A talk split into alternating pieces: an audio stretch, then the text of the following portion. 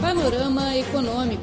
Análises e informações sobre a economia mundial, políticas, mercados, negócios, empresas e personalidades. Tudo no Panorama Econômico. Olá, caro amigo. Este é Panorama Econômico, programa semanal sobre economia chinesa e relações econômicas e comerciais entre a China e os países de língua portuguesa. Sou Flor Bela Guo. E eu sou Felipe, do estúdio de Beijing. Hoje, neste programa, vamos falar sobre os agricultores. Na China, há muitas pessoas que continuam a viver um estilo de vida de camponês tradicional, suando e trabalhando nas terras cultivadas para manter uma vida básica. Mas há uma crescente pressão sobre os 100 milhões de pessoas que ainda vivem desta maneira para encontrar um lugar na economia moderna. Teremos na primeira parte esta reportagem intitulada de Novos agricultores profissionais são necessários na China. E na segunda parte, teremos as novidades econômicas dos países de língua portuguesa. Fique ligado, o panorama econômico está começando. Panorama Econômico. Análises e informações sobre a economia mundial, políticas, mercados, negócios, empresas e personalidades. Tudo no Panorama Econômico. No seu relatório anual sobre o trabalho do governo, o primeiro-ministro chinês Li Keqiang falou sobre o novo tipo de agricultor hábil que o país precisa, conhecido também como novo agricultor profissional. Partindo da premissa de manter operações domésticas estáveis, vamos apoiar o desenvolvimento dos grandes negócios agrícolas de família, de fazenda e pasto familiar e das cooperativas de agricultores levando as empresas agrícolas e outras agroindústrias emergentes para formar um novo tipo de agricultores qualificados. Yu Xuewan, um deputado da sessão anual da Assembleia Popular Nacional, o supremo órgão legislativo da China, é um dos agricultores que o premier chinês referiu. Temos desenvolvido o chá orgânico há mais de uma década. Atualmente, a venda e as exportações, bem como a área de plantio do nosso chá, ocupam o primeiro lugar no mercado interno. Yu Xuewen chegou a Beijing vindo de uma pequena aldeia no distrito de Wuyi, na província de Zhejiang, no leste da China, há 20 anos. Visto que a sua terra natal é famosa pelo chá, Yu tornou-se naturalmente num comerciante de chá. Em 1998, depois de aprender acerca do chá orgânico num curso organizado pela Academia Chinesa de Ciências Agrárias, Yu decidiu atualizar o seu produto. Ele estudou o plantio e o cultivo de chá orgânico. Ao mesmo tempo, abriu uma fazenda de chá orgânico na sua terra natal. Depois de anos de trabalho pesado, Yu conseguiu fazer com que o seu chá orgânico se torne famoso na China. Ele também ganhou fama nos mercados estrangeiros. O nosso chá é exportado principalmente para o Shewa. O montante representa cerca de 20% da nossa produção. O professor Zhu Qizheng, da Universidade Agrícola da China, explica que o novo camponês profissional necessita de atender a certos requisitos novos caso ele ou ela dependa da agricultura como fonte essencial de rendimento.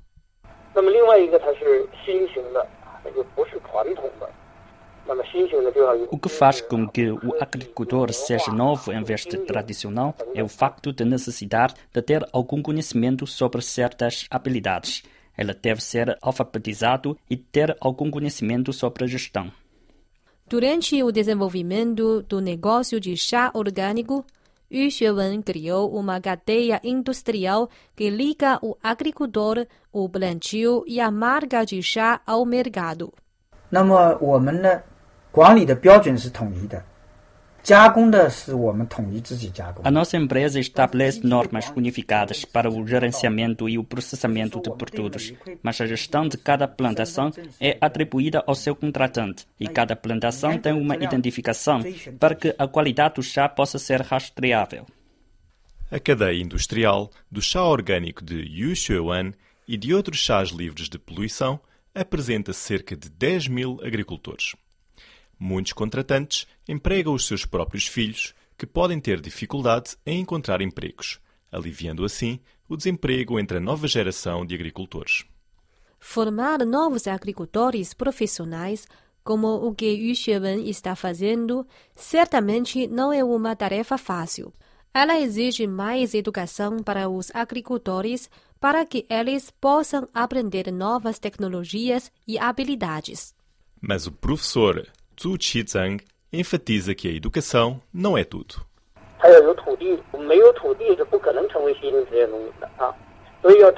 Os agricultores também devem ter terrenos. Sem terrenos não é possível tornar-se num novo agricultor profissional. É por isso que um plano de transferência de terrenos é necessário. O governo tem prometido transferir mais direitos de uso de terrenos para aqueles que são bons na agricultura.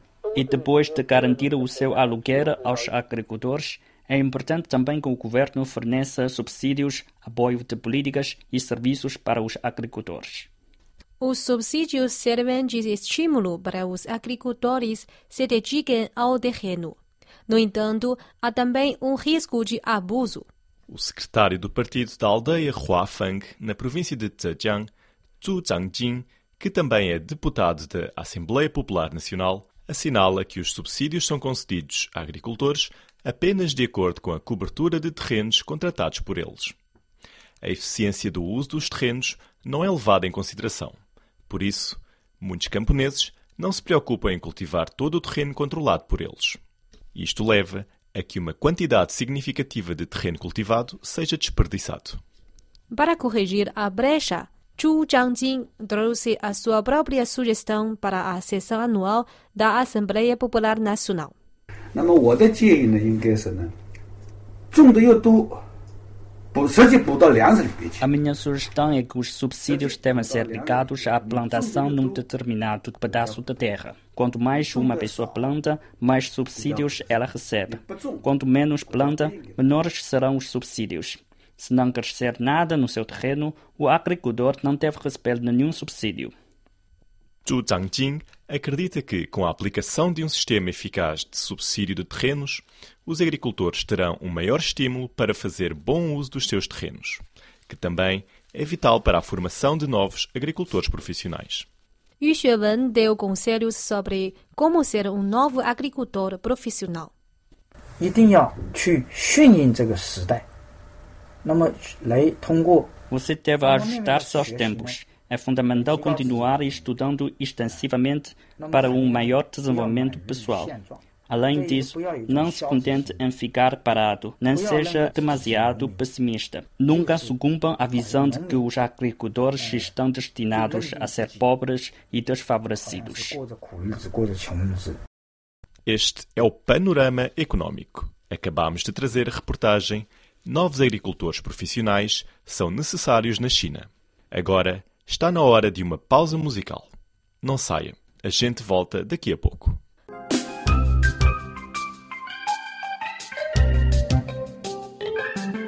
O Cripor oferece a página na internet desde o dia 20 de dezembro de 1999 em português.cri.cn, que foi reformulada em 2009, e a CRI Webcast Rio de Janeiro a partir de setembro de 2007.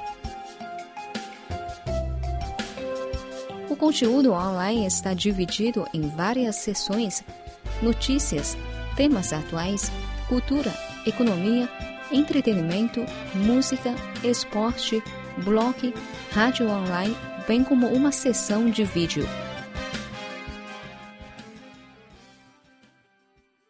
Estamos de volta, caro amigo. Vamos continuar o nosso programa Panorama Econômico. A seguir, teremos um grupo de notícias econômicas e comerciais dos países de língua portuguesa. Panorama Econômico, seu boletim informativo.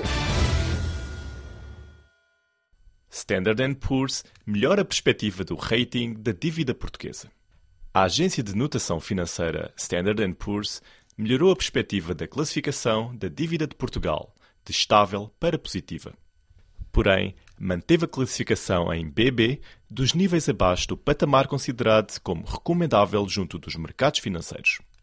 A Standard Poor's explicou que a melhoria da perspectiva da classificação de Portugal teve em conta a gradual recuperação económica do país e o empenho do governo em consolidar as finanças públicas a médio prazo. A entidade prevê que o produto interno bruto de Portugal cresça em média 1,8% em 2015 e 2016. Panorama Econômico, seu boletim informativo. Produção petrolífera de Angola deve crescer 10% em 2015. O governo angolano prevê que a produção petrolífera do país registre um aumento de 10% em 2015, para uma média diária de 1,84 milhões de barris. O valor surge no Orçamento Geral do Estado retificativo para 2015, aprovado pelo Parlamento na semana passada. O documento refere que a produção petrolífera total de Angola em 2015 deve ascender a 669,8 milhões de barris. Panorama Econômico, seu boletim informativo. Produto Interno Bruto do Brasil deve cair 0,5% em 2015 a economia brasileira deve registrar uma contração de 0,5% em 2015, de acordo com as últimas previsões da Organização para a Cooperação e Desenvolvimento Económico, reveladas na quarta-feira. Nas suas estimativas anteriores, datadas de novembro do ano passado, a organização, sediada em Paris, estimava que o Brasil iria registrar um crescimento de 1,5% no corrente ano. A OCDE espera que a economia brasileira regresse a terreno positivo em 2016, com uma taxa de crescimento de 1,2%. Panorama Econômico, seu boletim informativo. Portugueses travaram a fundo na subscrição de dívida do Estado. O violento corte de taxas de juro nos produtos de poupança de Portugal gerou uma redução drástica em novas subscrições. Em fevereiro, os portugueses subscreveram 39 milhões de euros em certificados do Tesouro Poupança Mais, muito abaixo dos 1.472 milhões de euros registrados em janeiro último mês em que vigoraram atrativas taxas de remuneração.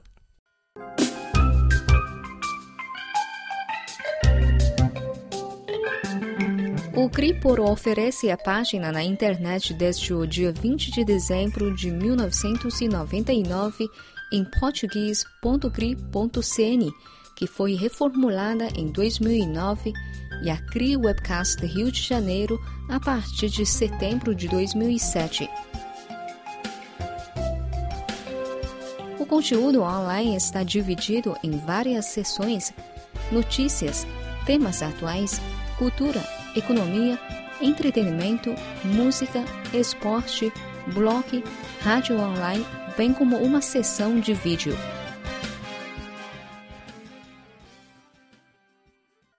Bem, amigos, o tempo voa e nós chegamos ao fim do programa Panorama Económico.